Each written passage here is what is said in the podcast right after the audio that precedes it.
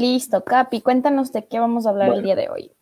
Eh, comencemos ya. Eh, bueno, la conversación del día de hoy va a ser este, un poco más entre nosotros, va a ser entre nosotros y eh, vamos a hablar acerca de, de, un año de COVID que estamos celebrando ya desde esta fecha de marzo. Hace un año estábamos uh, escuchando, creo que desde enero del año pasado estábamos escuchando lo que estaba pasando en China, lo que estaba pasando en otros países y luego poco a poco fue eh, llegando hasta acá y que como a mediados de este mes del año pasado ya estábamos comenzando con, con el confinamiento. Entonces ha sido un año extraño, interesante, lleno como de, de un montón de cosas, pero principalmente eh, algo que vamos a topar en, aquí es el, el miedo que ha producido y la incertidumbre que ha producido muchísima gente el, el, COVID-19,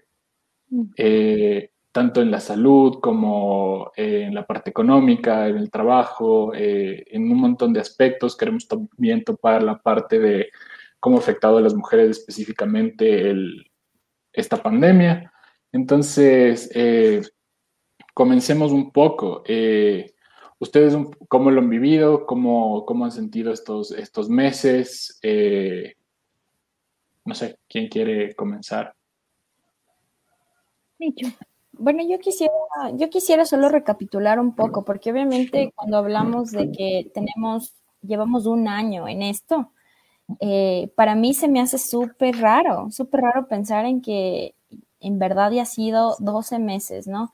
Porque como tú decías, nosotros a principios del año pasado teníamos noticias de lo que estaba pasando en, en China, lo que estaba pasando ya con, con este, un poco el, el spread del, del, virus, pero no, no sé, yo siento que yo estaba justo en clases en enero y sentía que era una cosa muy lejana, muy, muy lejana, que pues lo iban a contener, que probablemente pues llegaría a Ecuador súper más tarde, inclusive cuando ya nos confinaron, que me acuerdo súper claro que fue eh, el fin de semana del 13 de marzo.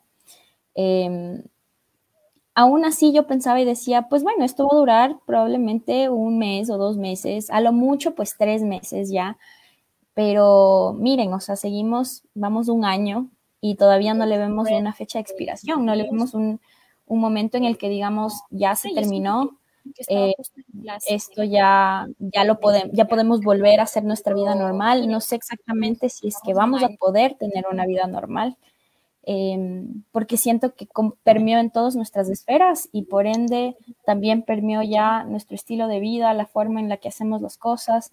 Y ya no siento que sea un tema de, de pandemia, sino ya cambió para, como para, para, el resto del tiempo. Entonces, eh, un poco yo quería como eh, topar eso porque es algo muy personal que yo me di mm. cuenta ya estando en marzo 2021 de que en verdad ha pasado un año y ha pasado el año súper rápido para mí al menos. Eh, y bueno, ahorita vamos a hablar de todas las implicaciones que ha tenido este año en, en diferentes esferas para cada uno de nosotros como también para el resto de la gente. Mm. Es hablando de anécdotas, yo tengo una completamente diferente estando en un, o sea, desde un país extranjero y del norte.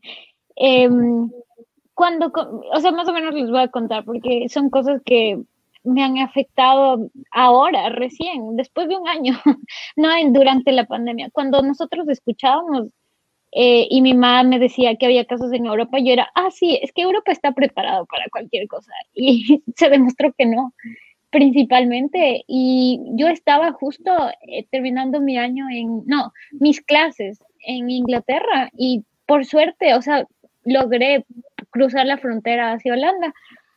Eh, porque sí, porque tengo mis amigos acá, porque me siento más segura, porque ya conozco más el sistema de donde estaba, porque yo estaba en un pueblito y, logré cruzar y tenía pasajes para Ecuador y solo logré cancelar los últimos, así, pa, pa, pa, pa, y todo, y ya, nos encerraron. O sea, como aquí es muy chistoso porque aquí más que confiar en el, o sea, como que aquí se asimila de que el gobierno se va a encargar de todo y que todo se va a manejar de una manera más equitativa de acuerdo a ellos. Lo que más luchaban aquí son las libertades. O sea, aquí era como que no nos toquen las libertades. Entonces, por ejemplo, la primera pandemia y el confinamiento que tuvimos fue muy diferente a países vecinos y al resto del mundo. Mientras todos estaban encerrados y no podían caminar más de una cuadra, aquí podía salir yo a caminar un montón. El, el propio gobierno te decía como, salgan a hacer ejercicio, o sea, vayan a, a refrescar su sistema inmune. Entonces, claro, yo tuve una vida un poco normal y fue primavera y luego el verano y, y estuvo más relajado.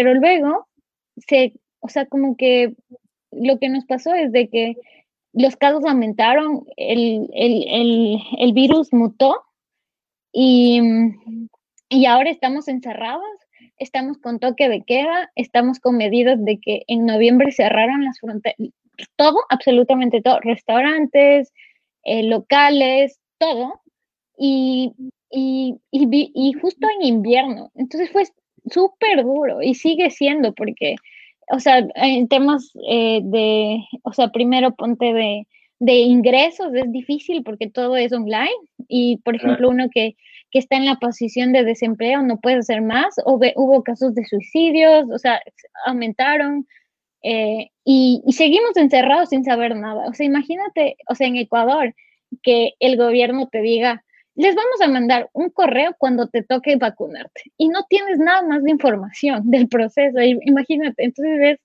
como que cada día, cada semana, todo el mundo está, veamos qué dice el gobierno y, y así pero lo que más lucha no es por las vidas, sino por libertades. Entonces, es algo que, no sé, que me, que me ha pasado.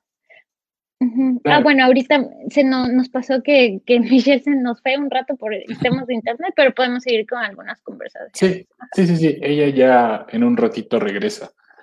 Ah, es más complicado en un país como el nuestro porque no tienes esa transparencia en los gobiernos, entonces no sabes bien qué va a pasar, no sabes, estamos cambiando de nuevo de, de ministro de salud, estamos eh, como en un veremos sobre qué va a pasar con las vacunas. La semana pasada hablábamos con, con Carol Arteaga, que, que es médico y también eh, trabaja en, en, políticas, en políticas públicas, entonces ella, ella nos hablaba de eso, nos hablaba de la falta de transparencia, de qué va a pasar con las vacunas y todavía es como aquí por lo menos pasar un montón de tiempo antes de que podamos tener acceso a esas cosas, ¿no? Y hablando también un poco de, de, esto que me cuentas, de estos temas como de salud mental, eh, sé que esto ha afectado un montón a los jóvenes, sé que esto afecta también a la visión de los jóvenes hacia el futuro, la incertidumbre, las crisis económicas, este, dejamos de pensar a la gente de nuestra edad que, que todavía no tiene hijos, que está soltero, que, que, que estás formando un montón de cosas. Uh, afecta un montón y creo que hay esta, no sé, incertidumbre, digamos, de, de, de ¿tú, ¿tú cómo ves eso? Eh, porque estábamos hablando de que los más afectados van a ser los jóvenes y van a ser los jóvenes que no tienen tanta preparación. Sí, justo vimos algunos datos para el programa de hoy y puedo compartir. Eh, aproximadamente 255 millones de empleos se perdieron durante el 2020 y esto fue cuatro veces peor que la crisis del 2008. Claro, porque este sí fue a nivel mundial, o sea, a diferencia de la crisis que fue en ciertos sectores. Y dentro de la OIT, los más afectados fueron los jóvenes y particularmente en las personas sin una especialización. Entonces, el, dentro de la información que ellos te dan es primero que se aumenta, se disminuyó las horas eh, de convivencia social porque hay, estabas más enfocado en, en, el trabajo. El segundo, los temas de, de, de que perdiste, estás desempleado. Entonces, de hecho, hay muchos estudios que se han hecho en ese tema, diciendo que cuando hay crisis económicas en general, los jóvenes pierden mucho las esperanzas del futuro. Y yo creo que parte de eso también me siento bastante identificado porque no tengo idea qué va a pasar. O sea, no sé si en el futuro voy a tener estabilidad, no sé qué va a pasar. O sea, eh, a nivel de ingresos económicos no es del mismo. O sea, no, no sé qué va a pasar. Eh, Y hay estos miedos que estábamos hablando con Michelle, que es este miedo al, al, al, endeudamiento, porque obviamente no estás seguro tu futuro, el, el, miedo de crear una familia o tener hijos, porque no sabes si eres capaz de mantenerlo, porque obviamente ya no estás en las mismas condiciones. Eh, esto también está arriesgado un poco a la superación personal, porque ahora eh, puedes y tomar riesgos, o sea, si antes ya eh, te da, o sea, hay muchos datos que a veces, por ejemplo, entre hombres y mujeres, las mujeres no toman tantos riesgos como hombres, o sea, porque buscan más una seguridad. Imagínate ahora con una crisis que ya vivieron el desempleo. Entonces, obviamente, al momento que encuentres un trabajo, vas a valorarlo mucho más y que vas a tener miedo de enfrentarte a nuevos desafíos. Entonces, yo creo que eso a, que también conlleva, por ejemplo, a temas de explotación laboral, como, o sea, estas frases de agradece que tienes trabajo y no importa si te explotan, pero debes seguir. Entonces, claro, ahora esto del trabajo online hace que estés más horas. Hace que estés todo el tiempo en el trabajo, porque invadió, el trabajo invadió tu espacio personal, entonces estás todo, todo, todo el tiempo conectado. Eh, igual, eh, leía yo que para las mujeres sigue siendo mucho más complicado, porque tienes el trabajo de ser mamá, por ejemplo, que se choca con el trabajo de la oficina y no puedes controlar a tus hijos mientras también estás intentando estar en la oficina en ese mismo momento. Tienes que encargarte de la educación que ahora es en casa y un, montón de factores que llegan a, afectar la salud mental de, de, muchas personas y también la perspectiva que vas a tener para el futuro. Hablábamos, eh, veíamos también otros datos de que para los ricos, para los millonarios, por ejemplo, fue complicado, pero no fue tan complicado porque pudieron recuperar un montón eh, el dinero que se estaba perdiendo. Y eso porque todos nos volcamos a esta parte digital y en esta parte digital eh, todo este desarrollo. mayor inversión. Que ha existido, la inversión se movió hasta estos lados y, básicamente en nueve meses me parece que, que, recuperaron lo que se había perdido, que se, se hizo incluso mucho más dinero, mientras que para las personas a las que normales, digamos, a las que nos afectó como un golpe todo esto, eh, es complicado y va a pasar muchísimos años antes de que podamos como recuperar el nivel económico que existía. Eh, ahorita volvió Michelle Novillo. Ya, ya, ya volvió. Esperan. hola, hola, Michelle Novillo. ya regresé. Ahí estábamos hablando de las inversiones en los avances tecnológicos, ah. pero todavía hay errores. sí, nos escuchabas. Creo que está congelado. Ajá. Bueno. Bueno, eh, estábamos hablando de un poco de, de, la parte de cómo ha afectado la salud mental de los jóvenes, de la perspectiva que van a tener en el futuro, que vamos a tener para el futuro, del miedo, la incertidumbre y también un poco de, de, este tema de, cómo nos vamos a recuperar de esta crisis económica, que va a ser mucho más difícil para las personas que, que tienen que estar trabajando desde casa, que van a demorarse muchísimo en recuperar cierto nivel económico. Eh, no sé si quieres opinar algo, no sé si estás ahí. No, creo que no. Ok. Sí, podemos esperar un poco. Pero aquí te suelto otro dato hasta que funcione la o sea, que funcione el internet de Michelle. Pero ponte, em, justamente este dato que te puedo decir es, es demasiado impactante. En una publicación que hizo Oxfam, se hizo eh, se hizo un análisis de cómo, cómo recuperaron. Eh, se recuperaron después del COVID. Eh, para las más, eh, para los mil mayores fortunas del mundo, lo recuperaron en nueve meses. Mientras que la, las pérdidas económicas originadas por la crisis de los más pobres eh, necesitan más de una década para recuperarse de los impactos del COVID. Entonces ahí puedes ver como que toda la disparidad social que se creó es terrible no, no únicamente en, desempleo, pero es, es, como que mucha gente dice, sí, los impactos tecnológicos son bastante importantes, obligó a las empresas a digitalizarse, a cambiar un poco eh, o sea, como que cómo se está trabajando, son más tecnológicos y demás, pero yo creo que la parte social es más importante por datos. Simplemente haciendo un análisis de datos te das cuenta de esto. Micho, ahora sí. Sí, sí, sí. A ver, justo te estaba escuchando un poquito de datos, pero no sé en qué parte estabas topando. Ah, eh, solo hablé un poco de este dato de Oxfam que decía que los ricos recuperaron en nueve meses su fortuna y las pérdidas de la crisis, mientras a los más pobres les va a costar diez años. Sí, sí, sí, sí. Creo que es súper preocupante porque obviamente bueno, y creo que nosotros lo vamos a evidenciar mucho en los entornos en los que nosotros nos desenvolvemos, ¿no? Em, de cierta forma, algunos países estaban, algunos países y algunas economías familiares también estaban más preparadas para esto que otras. Entonces, eh, digamos, en este caso, mucha gente que probablemente tenía ahorros, ¿no? Pudo enfrentar el tema de confinamiento al menos eh, en el primer mes. Pero, por ejemplo, si hablas de personas que viven al día, que no tienen una capacidad de ahorro, países, y esto lo, bueno, lo puedes llevar desde lo micro hasta lo macro, ¿no?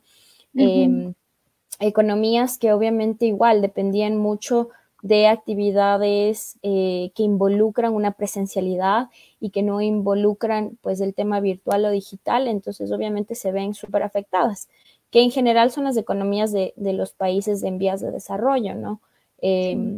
Em, porque nosotros no, estamos ligados o nuestro Producto Interno Bruto, nuestra economía no está ligada netamente a servicios financieros, servicios tecnológicos, em, este tipo de giro de actividades. Y obviamente nosotros, por ejemplo, al ser exportadores de materias primas, necesitamos que la gente esté en el campo, que la gente esté produciendo. Y el tema de confinamiento, pues obviamente nos pegó, nos pegó mucho. Entonces, ahí, si ya de por sí teníamos estas brechas de desigualdad, eh, pues totalmente se, se, vuelven exponenciales al momento en el que le metes el, elemento de, confinamiento, que creo que fue como el golpe más duro en términos económicos para mucha gente, eh, para muchas industrias, para muchos negocios, eh, fue el tema de no poder trasladar tus actividades a un, al, al, mundo virtual, ¿no? Em, en este caso, por ejemplo, siento yo, y no sé, bueno, ahí Capi, obviamente tú que te, te desenvuelves más en, este ámbito laboral, ¿no? En lo digital, y que tú de hecho ya trabajabas desde esa forma, de forma remota, eh, pues ya antes de, de pandemia. Creo que tú sí puedes dar como el testimonio de que ese, ese switch obligado, no sé si es que tú lo puedas un poco puedas ampliarnos a cómo lo podemos pensar en un, en un futuro, ¿no? Porque ahorita nos tocó hacerlo obligado, pero pues no sé si ya se volvió la nueva norma. ¿Qué piensas tú en, ese sentido? Yo creo que se va a convertir o se está convirtiendo y va a seguir avanzando más hacia allá, sobre todo porque eh, hay algunas empresas, por ejemplo, con las que yo trabajaba, que se dieron cuenta de que podían incluso reducir costos cuando la persona estaba trabajando en casa. Un poco se borraron también los límites de hasta qué hora trabajas y a qué hora no trabajas. Entonces, eh, cuando la persona estaba encerrada, yo eh, trabajaba con, esta agencia y, la persona con la que yo tenía contacto me decía, es que estoy trabajando más que cuando trabajaba, porque antes a las 5 salía y se terminaba todo ahí, pero ahora no, si me necesitan hasta más tarde, saben que estoy ahí, saben que no puedo hacer nada más sino que estar trabajando, entonces esos límites se borraban. Eh, pero también creo que significó eh, costos que se reducían, eh, personas de las que les tenían que pagar menos, cosas que podían tercerizarse más fácil, porque mm. vemos que ahorita, que ya existían, pero ahora se, se necesitan todavía más. Estos eh, sitios web o plataformas en donde tú puedes conseguir trabajo barato en cualquier lugar del mundo. Y entonces la barrera entre voy a ir a ver a un diseñador gráfico para explicarle esto en su, en su agencia, que venga él acá para decirle esto, se borra. Y lo mismo que puedes hacer con un chico que está aquí a dos cuadras, puedes hacerlo con un chico que está en la India y que te va a cobrar menos. O puedes crear ya una página web ya no con un eh, ya no con un programador aquí, sino que puedes decirle a un programador en Argentina y el contacto va a ser el mismo porque todo va a ser en línea. Entonces, esas, ese tipo de cosas eh, pueden llegar a afectarte en el trabajo, pero también pueden hacer que te expandas mucho más a otros mercados, por ejemplo. Pero yo creo que... Eh, este no, no, no, sí, continúa, continúa. Eh, me hiciste perder. Pero yo creo que, sin duda se va a ir convirtiendo en la norma, porque aunque hay algunas personas a las que les hace, eh, todavía es difícil soltar esa parte del estar presente, todos ya nos estamos acostumbrando a, a tener reuniones desde la sala, hacer negocios desde, desde donde sea que estés. Entonces, se va a modificar todo, todo la, forma en la que haces negocios, en la que haces contacto con otras personas. Ya se modificó ahorita y creo que se va a mantener. Este entiendo totalmente. te quería preguntar a ti. Justo, justo te iba a preguntar, a ti, ¿tú cómo piensas que este tema de la terciarización bueno, nosotros siendo como que jóvenes, ¿no? Eh, young adults, eh, jóvenes adultos, em, en, temas de profesionalización, ¿tú crees que cómo, cómo te sientes al respecto de, este nuevo panorama laboral en el que la oferta de, de, tus servicios como profesional ya no solo se limitan a personas que están en tu entorno directo, como pues podría ser gente en Quito o gente aquí en Ecuador o pues en tu caso, por ejemplo, gente ahí en Holanda, sino ya se abre como a todo el mundo porque pues ya tienes la posibilidad de contactarte de la misma forma que contactarías a alguien que está a una casa de, distancia. Eh, Sabes que es súper interesante, lo hice análisis porque muchas personas asimilan que eh, justamente lo que dice Capi, como que ya no hay barreras eh, y es más todo digital. Pero te puedo hablar de algo legal y que me pasó, de hecho, la otra semana. Eh, o sea, por temas de impuestos, por temas de, salida de divisas, por temas de justificación de las empresas de a quién contratan, dónde se va el dinero, que no se desvíe y, y muchas otras razones. Estas barreras de, por ejemplo, de que eres un profesional de Latinoamérica y que puedes trabajar en el mercado eh, eh, americano y demás, o sea, para ciertos trabajos no, porque lo que se crea es subempleo, que es justamente lo que explica Capi, que es esto es subempleo porque no te valorizan, no, no valoran tu trabajo, más bien te están haciendo ofertas porque te dicen, o eres tú, eres otra persona y te toca bajar. Pero como un profesional, por ejemplo, yo apliqué un trabajo que el trabajo de por sí era todo remoto, pero legalmente, o sea, por cuestiones legales de la empresa tenía que estar físicamente en un país y ahí está no tienes visa, por COVID se demoran los procesos mucho más, entonces ya no eres competitivo y siguen prefiriendo a personas locales. ¿Qué más pasó? Eh, yo como eh, extranjera eh, no tengo tantas posibilidades porque tienes que recuperar, tienes que recuperar la economía del país, entonces hay que priorizar a los a los locales, de ahí a los europeos y de ahí vienen los extranjeros que ahí es ya todo el mundo y, y, hay muchas limitaciones. O sea, yo por venir de Ecuador tengo más desventajas que alguien que venga de otro sector que sea mucho más enriquecedor comercialmente, se podría decir. Entonces, sí, estas cosas todavía, o sea, no creo que la, la pandemia puede mejorar, pero en, en otras no. Es muy competitivo eh, y, y, creo que más lo que crea es subempleos. Sí, o sea, yo también me estaba topando con, eso bastante porque eh, todavía necesitas entregar factura en algún lugar y no puedes hacerlo porque estás en, otro espacio o necesitas justificar por qué, porque estoy pagando tanto a esta persona que está en otro lugar si no me está entregando una factura. Entonces, todas estas partes legales no están actualizadas y no van acorde a lo que ahora se puede hacer en la parte tecnológica, ¿no?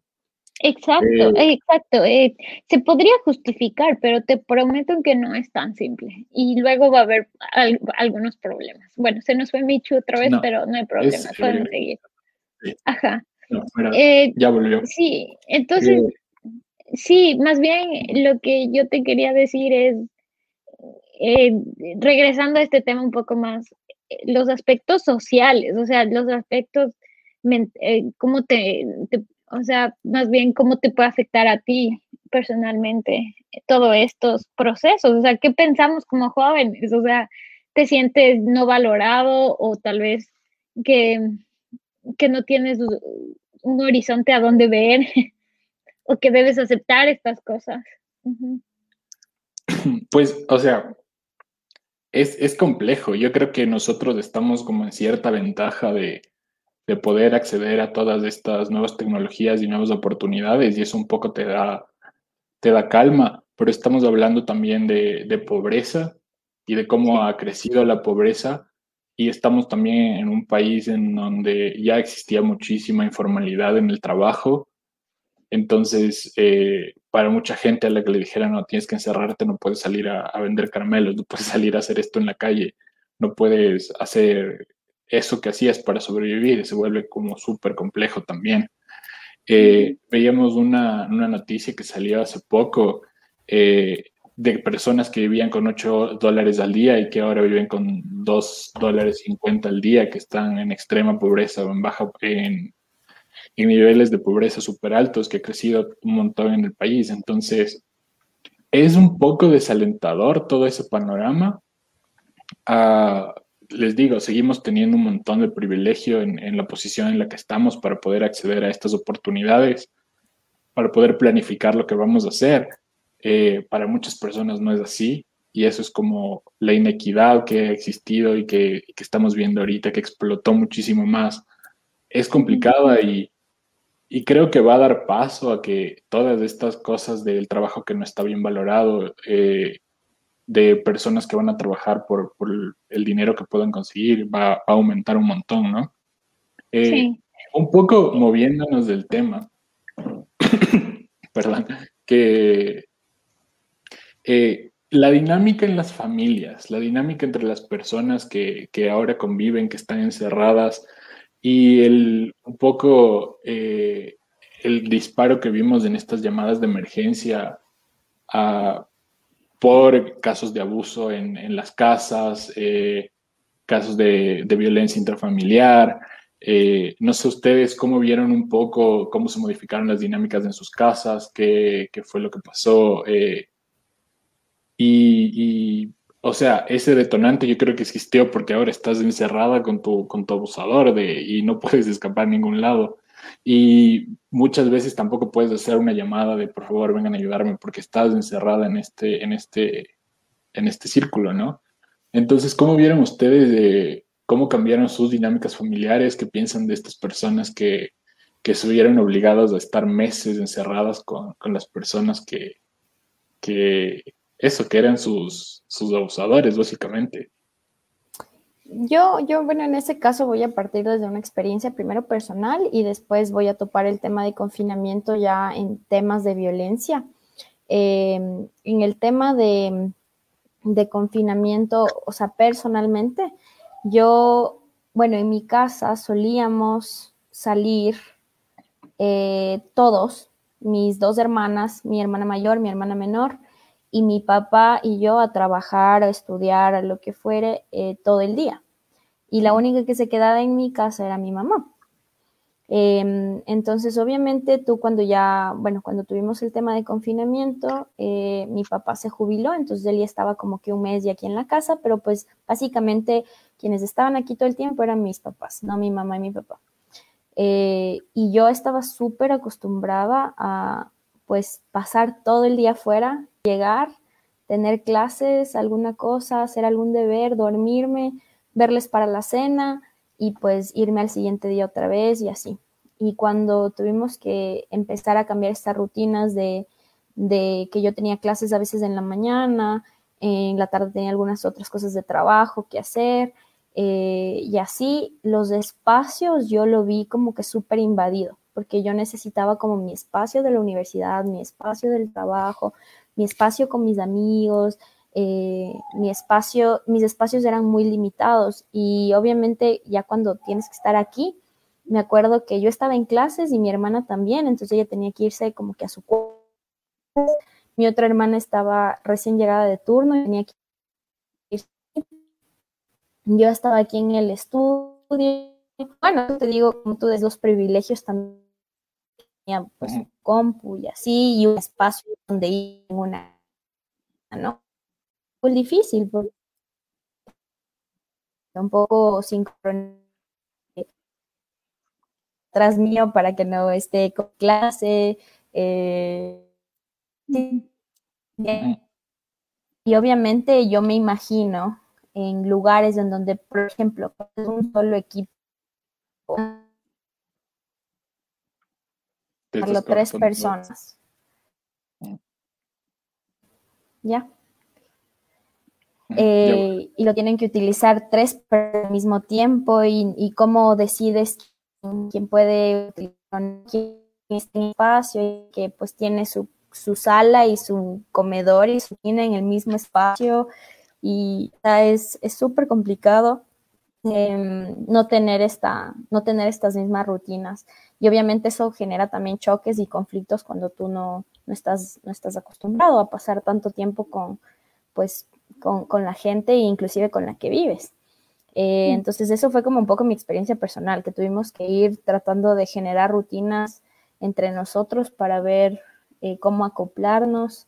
Em, el tema igual de, como tú decías, de, de, salud mental, yo tenía también como mis espacios de recreación, soy una persona súper social y a mí me gustaba mucho compartir fuera con mis amigos, ¿no? Como ir a tomar un café, a comer, y cuando esas cosas ya no las puedes hacer, pues también generan, de ansiedad, de frustración, inclusive como que te afecta, ¿no? Emocionalmente. Entonces sí fue como heavy.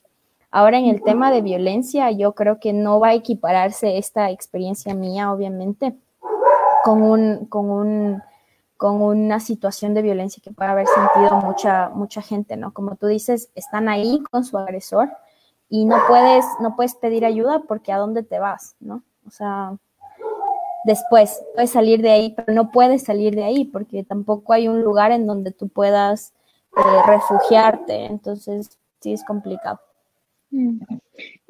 sí, otro tema, o sea, no puedo hablar mucho de mi tema en, en, general porque es una situación diferente, pero más bien puedo contar anécdotas de los todos los momentos que puede conectarme con mis primas o con mi mamá. Entonces, bueno, mi mamá vive con mi hermana. Las dos son gente vulnerable, o sea, mi mamá por la edad y por sus enfermedades y mi hermana porque también tiene enfermedades medias crónicas. Entonces, las dos eran encerradas en la casa y ahí tuvo un rol mis tíos, mis tíos de llevarles comida, de estar atrás de ellas.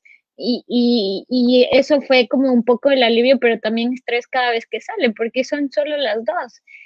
Y lo mismo, más bien otro tema que, que, creo que sería necesario hablar y que esto ya se lleva a más familias es el tema de, por ejemplo, mi prima con las clases virtuales de, de mis sobrinas. Es terrible, es, es algo que, que por más que sean dos, o sea, mamá y papá, la mamá es la que está atrás del hijo, que le debe sentar, que le debe despertar, que le debe tener ahí, porque yo sé que para los profesores también es bastante eh, complicado y desafiante, pero los alumnos que no pueden convivir con otros, o sea, con sus compañeros y que deben estar en una computadora y que no entienden cuál es su realidad y que, o sea, prefieren muchas veces estar más, em, eh, no sé, jugando que estar escuchándole a la profesora.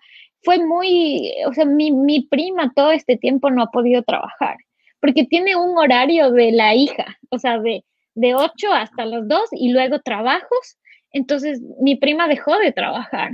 Y esto yo creo que es una realidad mucho, o sea, que ha afectado a bastantes mujeres. Y ahí haciendo análisis, o sea, a pesar de, o sea, ya en temas de educación, como se han visto afectados nuevos alumnos y los, los niños en especial, en temas de, de que muchos no tienen acceso a Internet, de que, o sea, las anécdotas de que contaban de, la cerdita, no sé si se acuerdan y todo. O sea, yo sé que es tierno y que llama la, apela a los sentimientos, pero también es una realidad, o sea, realidad de qué está en realidad, en verdad pasando, o sea, como eh, no tienes acceso, ya mucha gente, o sea, se ha aumentado los casos de que ya disertan la, la educación, eh, las familias, o sea, las mujeres yo creo que tienen mucho más cargo porque, o sea, son estos trabajos informales no remunerados que tienes que estar en la casa, porque aparte ya tienes que darle de comer a toda tu familia y tampoco tienes los mismos em, ingresos para estar pidiendo comida a domicilio, o sea, son estas realidades que, o sea, yo no considero.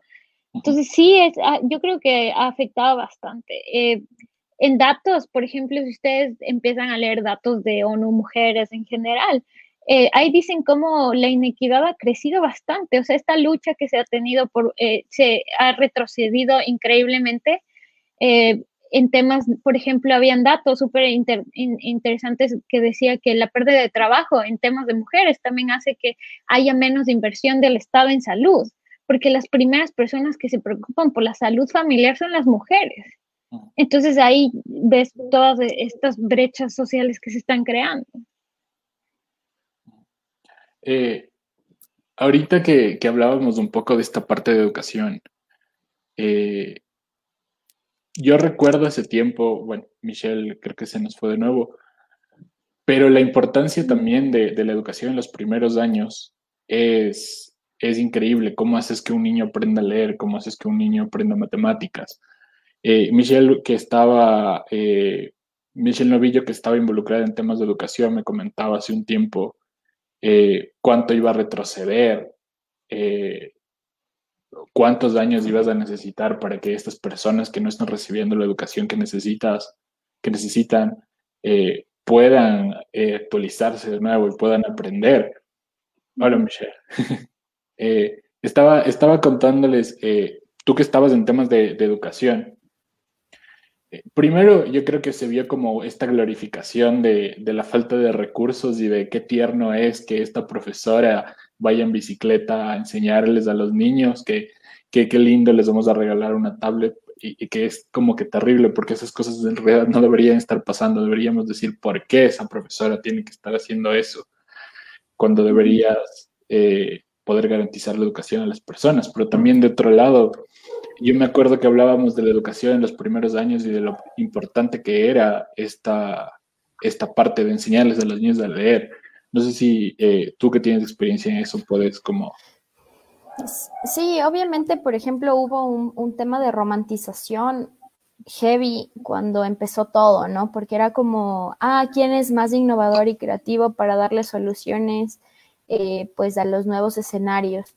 Eh, y aunque eso está bien, o sea, la innovación nunca está mal, creo que no puedes romantizar situaciones en las que el Estado como primer eh, responsable de, garantizar ciertos derechos como es la educación, eh, pues está ausente. O sea, no puedes como que decir, ah, qué chévere esta profe, cómo, cómo está sorteando la situación que yo como Estado estoy siendo incapaz de, cumplir, ¿no? Entonces, creo que, creo que eso evidenció mucho también el, tema y ojalá, ojalá, ojalá, porque siento yo que la docencia es una de las profesiones em, que aunque tienen una gratificación personal muy fuerte, eh, en general en el, en el pensamiento colectivo, creo que no se les aprecia de la forma en la que en verdad es, ¿no? No, no se no, los papás muchas veces no, no ubican el nivel de trabajo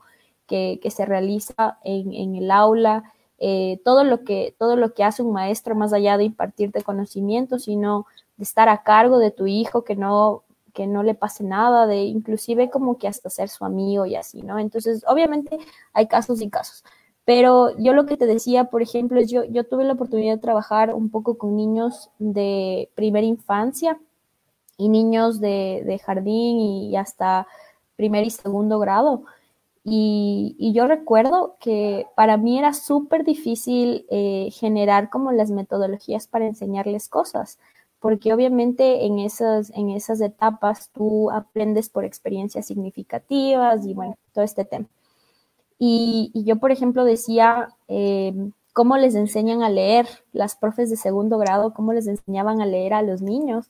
Y era increíble porque, claro, yo llegaba pues cada semana a mi clase de inglés, ¿no? Y ellos no aprendían a leer en inglés en ese, en ese momento porque hay muy, mucha confusión para que, para que la agarren, pero ellos obviamente hacían más el tema de repetición, pronunciación y así. Pero yo iba cada semana, cada semana y en cada semana ellos ya sabían sonidos, ya sabían cómo, cómo hacer este tipo de cosas. Entonces yo les preguntaba a las profes y ellos decían como que no, es repeticiones, que ellos ubiquen visualmente esto, tenemos que mandarles a hacer tareas en las que eh, hagamos esto y este otro. Bueno, entonces un proceso súper largo, pero que obviamente ningún papá está listo para hacerlo. Si es que tú no eres educador, no hay forma que tú puedas, que tú le puedas enseñar a leer a tu hijo. O sea, no hay forma, no hay forma porque es, un trabajo que, requiere muchísimo, muchísima paciencia, eh, muchísimo, inclusive como estas, estas metodologías que ya los profes, al menos de esos años, ya las tienen súper claras porque lo han hecho muchísimo tiempo y pues son, es su, carrera, es a lo que se dedican. Entonces yo decía eso como que eh, los niños que inclusive tienen un span de atención súper más corto, no lo vas a poder hacer de forma virtual. Entonces, todos, todos mis niños, obviamente, que eran 30, 35 en un aula, que estaban aprendiendo a leer, pues probablemente les va a tomar uno o dos años más nivelarse a lo que estarían aprendiendo de forma presencial, porque a la final a ellos sí les hace mucha falta el tema presencial, inclusive para la generación de habilidades blandas, que me parece que eso también es algo muy preocupante, porque como sea, los conocimientos creo que se pueden ir supliendo de, alguna forma después, em, pero el tema de, cómo generas lazos comunitarios, de cómo te relacionas con otros, de, cómo aprendes reglas de, comunidad, ¿no? De cuando sabes que tienes que respetar un turno, que tienes que mm, lavarte las manos, que tienes que tener horarios, que tienes que tener responsabilidades, que tienes que saber que a tu amiguito tienes que poderle prestar alguna cosa. Y eso no se, y eso no se da de forma virtual, o sea, es, muy difícil generar estas mismas experiencias de, en la virtualidad. Y creo que esa es como la mayor deuda ahorita de la educación, el tema de las habilidades blandas y el tema de las experiencias significativas en los primeros años de, formación de, todos estos niños. Claro, y esa, esa responsabilidad yo creo que en mayor parte se va a traducir hacia las mujeres que ya tienen un montón de cosas que hacer, que como mamá aparte tienes que enseñarles a tus hijos, que es un poco lo que, lo que nos decía Michelle, este, ya no eres solamente la trabajadora, sino que además vas a tener que ser la profesora y vas a tener que, básicamente vas a estar trabajando todo el día en, un montón de cosas, ¿no? Y que denso eh, las, y que las profes que son mamás también. O sea, imagínate como que ellas que están toda la mañana en su trabajo con, con, sus niños y a la par tienen sus hijos que están estudiando y que ellas también tienen que estar en eso y aparte tienen que cocinar porque pues le tienen que dar de comer a toda la gente en su casa. O sea, es, es, muy heavy el tema de asignación de roles y creo que ojalá y, todos hayamos un poco aprendido de, esto, de que en verdad hay una asignación de roles, no es como que algo ahí que está en el aire, sino que en verdad hay una carga muy fuerte hacia la mujer eh, en, temas domésticos y, que ya tú trabajas afuera y trabajas en tu casa y necesita haber necesita existir alguna otra estrategia para que el trabajo sea, sea la par con, tu pareja.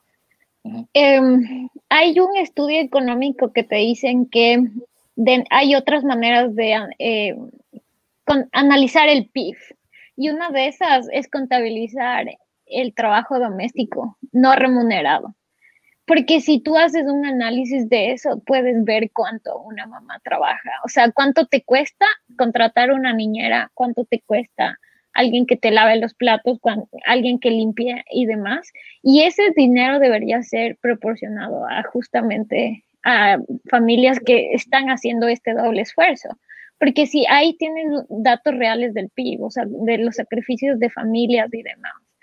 Entonces sí, es bien agravante. Yo creo que o sea, todos estos espacios te das cuenta, porque ahora están hablando más de cómo se, afecta a la mujer, o sea, no es solamente, o sea, no sé, es todos estos temas económicos, de familia, de convivencia, de, desempleo, de que varios, de, me imagino que familiares y demás se murieron, entonces no tienen fuerte de ingresos, entonces tienen que dejar el colegio, tienen que trabajar, en este reportaje del comercio que justo estábamos hablando con, con Capi, que recién salió, ahí te decían de muchos casos, ni familias rurales, o sea, que, no, no se conectan a clases, que no pueden pagar el internet, y no hace nada el gobierno en ese sentido de cuál es el plan, cómo les van a, o sea, cómo van a hacer, van a recuperar ese conocimiento, esas horas.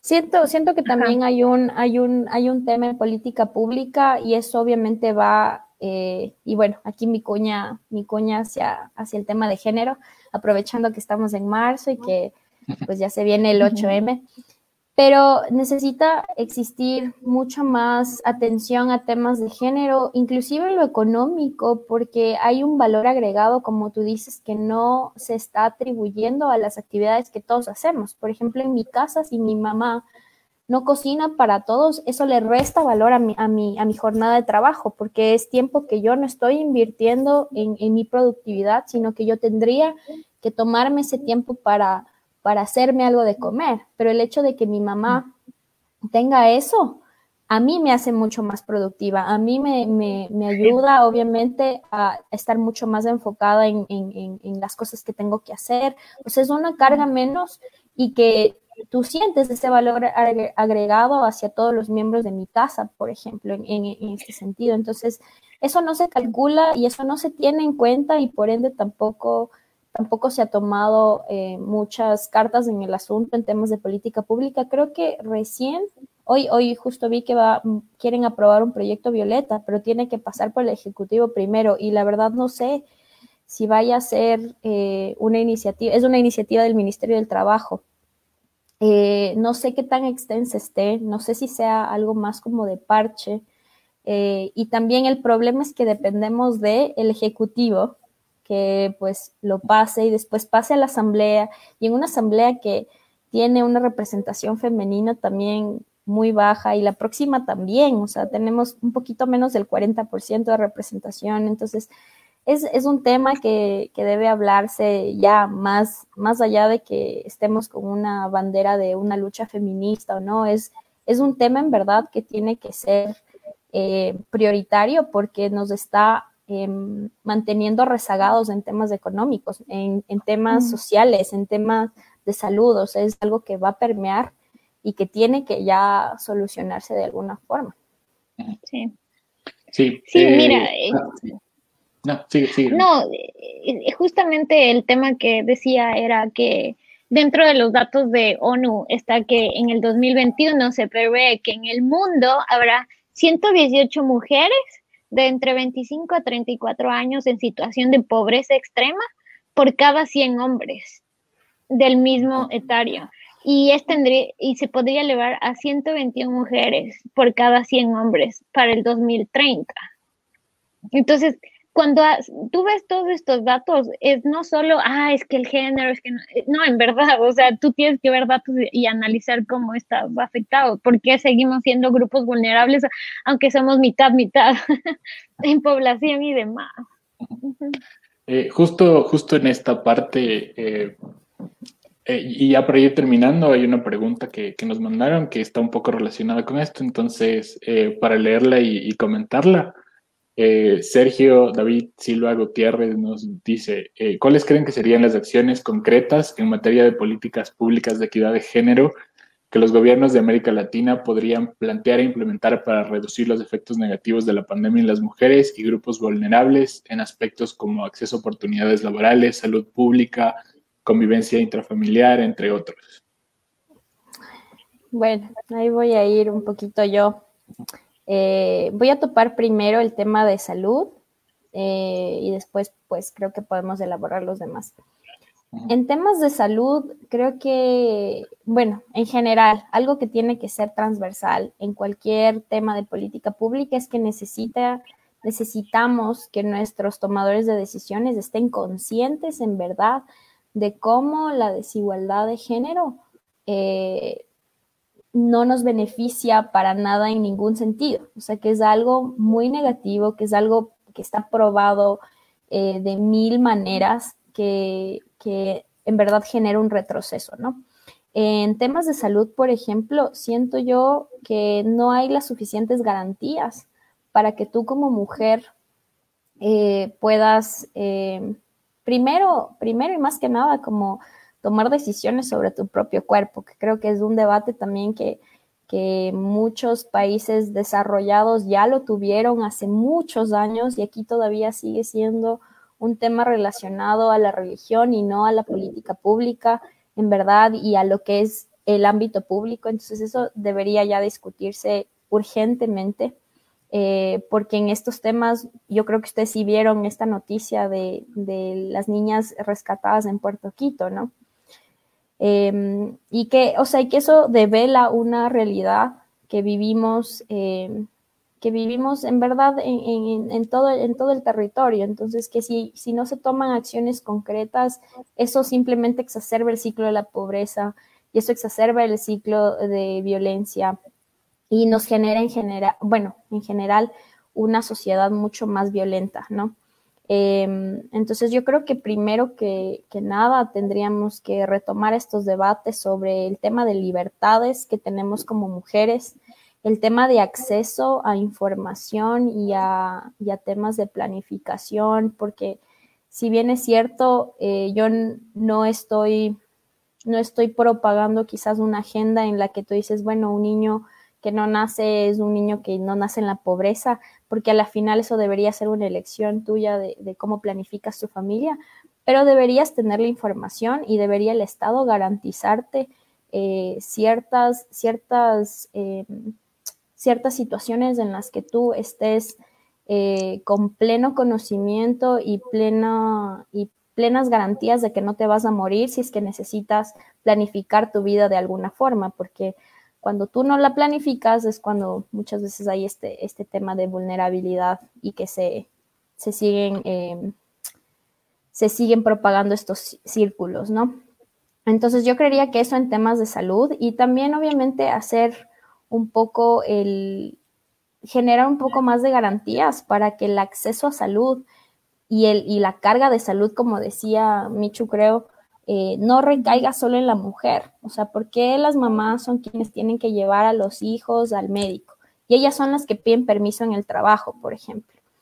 Que tengan también los papás esta, esta flexibilidad inclusive en sus trabajos para que ellos puedan decir, es que necesito un permiso para llevar a mi hijo al dentista, necesito un permiso para llevar a mi hijo al, al, médico. Entonces, toda esta responsabilidad tampoco que caiga solo en la mujer, sino también en los padres o las parejas y eso creo que podría ser, eh, o sea, de ser muy bueno. Los incentivos de este proyecto Violeta en temas de trabajo creo que son, creo que son interesantes. Tendríamos que ver cómo, cómo se pueden llevar a cabo a fondo después. De hecho, también podemos conversar de esto. Listo, eso yo en salud. Sí, sí eh, o sea, yo creo que como hemos reconocido y, se han demostrado en datos eh, temas de justamente después de pandemia, es dar ayuda directa, por ejemplo, eh, directa a los ingresos de mujeres. Eh, yo creo que esto de apoyo, incentivos de que se crean nuevas empresas o emprendimientos, o, o sea, es bueno. También, por ejemplo, ayuda a las trabajadoras en diferentes contextos, o sea, por ejemplo, textiles, eh, trabajadoras sexuales igual, eh, o sea, todo, todo, o sea, todo, en donde todas las mujeres están más implicadas. Eh, por ejemplo, las, las ¿cómo se llama? trabajadoras domésticas, ¿qué está pasando con ellas? O sea, por el COVID obviamente tienes miedo, ya no estás, pierden los bonos porque ya no están trabajando, entonces, ¿cómo le apoyas? ¿Cómo más extiendes esto? a mí sí me preocupa un poco porque cuando fue la pandemia, creo que no lo hemos tomado, tocado, pero tal vez otro día ya hacemos este análisis también. Es de las tarjetas de crédito, y menciono un montón, esto ya en clase media, eh, los endeudamientos que, que, hubo y todos los incentivos eh, que, que, te decían, no, pague después, y ahora los, o sea, el banco nunca iba a perder. Entonces, ahora tú ves cómo son estos planes de endeudamiento que tus deudas subieron, o sea, a cuatro mil, cinco mil dólares, es absurdo, o sea, ¿cómo crees, o sea, como, como yo creo que como Estado había esa responsabilidad de parar a que no pase eso, porque la verdad, o sea, no dependían de esas familias y era más una política pública para que no haya abusos del sector privado, como lo hubo, y los va a seguir pasando. Y no, y no tienes otra opción, o sea, literalmente no tienes otra opción. entonces sí, yo, yo creo que estas reflexiones para mí, aparte de esto y de esta conversación en general, es que sí, o sea, a mí me parece muy bien que se hable de temas tecnológicos, me parece increíble que, que, por ejemplo, en Ecuador ya todo el mundo esté conectado y conozcan esto del home office, porque era, era más de sector privado y que también en un futuro puedas manejarlo, de tener días presenciales o no, y si te quieres ir a tomar un café en otro lado, hermoso. Pero yo creo que ahora los, los, los, temas sociales es lo que más nos deberíamos importar, lo que más deberíamos valorar y reflexionar en general. ¿Cómo podemos ayudar desde nuestro espacio de comodidad? Porque a la final estamos desde un espacio de comodidad con internet, o sea, con acceso a comida y demás. Entonces, ¿cuál va a ser nuestro aporte? Bueno, sí, eh, ya para ir terminando, no sé si tienen alguna última reflexión, porque ya, ah. ya, ya Sí, sí, tú, más bien tú, Capi, no sé, tú, ¿qué, ¿qué, piensas? en temas de equidad de género. Eh, en general, en todo. Palabras finales de este, Palabras este finales. bueno, eh, un año súper complicado para todo el mundo, yo creo creo que se abrieron, como dije antes, un montón de, opciones diferentes de trabajo que pueden prestarse para, para este tipo de, de, tercerización o de, o de eh, tengo que trabajar de lo que sea. Eh, toda la gente que estaba emprendiendo se vio también muchísimo, muy, muy, muy afectada. Eh, no sé, para mí es un año complicado que hizo que se resalten un montón de problemas sociales que ya teníamos que se incremente la inequidad social, eh, en el tema de mujeres igual. Eh, eso básicamente, no sé si ustedes quieren seguir. Sí, bueno, yo igual retomo un poco las palabras de Michu cuando ella hablaba del tema social. Creo que eh, si bien es cierto, ese tema ha sido el foco de, de muchos de nuestros esfuerzos, inclusive pre, pre-escoger nuestra carrera y nuestra profesión, eh, porque son, son temas que nos afectan directamente a nuestro país y a la región, que es como el día a día de, América Latina, ¿no? El, tema social súper fuerte. Eh, creo que es importante también ir colocando temas en la agenda. Eh, creo que este, si bien es cierto, este momento de reflexión que tuvimos que, como dice la Michu, es muy importante tener en cuenta que estamos nosotros súper privilegiados porque no cualquiera puede sentarse una hora a conversar eh, sobre este tema, ¿no? Entonces, creo que hay que, creo que, hay que tener un poco de, empatía eh, con las realidades que están, que están viviendo el resto de personas con las que compartimos territorio, con las que compartimos país y tratar, como dice ella, de, generar un impacto desde la esfera en la que nosotros nos desenvolvemos, ¿no? Si bien es cierto este espacio, como por ejemplo la capibara parlante, siento que eh, nos ayuda mucho a propagar ideas, a hacer un espacio en el que se comparte, se debata eh, y genera este, este tipo de conciencia y lo que queremos es generar este debate eso es muy importante y también obviamente desde los diferentes sectores. Es que alguno de nosotros en algún momento tiene un emprendimiento, pues tomar este tema en cuenta, ¿no? Como probablemente enfocarse en, un grupo que le está pasando un poquito más mal que otro, ¿no? Eh, cuando tomamos decisiones sobre todo lo que vamos a hacer, se nos viene una segunda vuelta súper fuerte eh, en abril. Entonces también tomar en cuenta como que qué, qué es el país que queremos construir, Em, qué, es lo que vamos nosotros a ayudar a hacer para que sea un lugar un poquito más tranquilo, inclusive para nosotros, eh, que sea, que sea un, espacio en el que en verdad sintamos que podemos eh, tener nuestro proyecto de vida, eh, pero no cerrados a una realidad que solo nos toque a nosotros, sino que también em, pueda mejorar de alguna forma la de los demás, ¿no?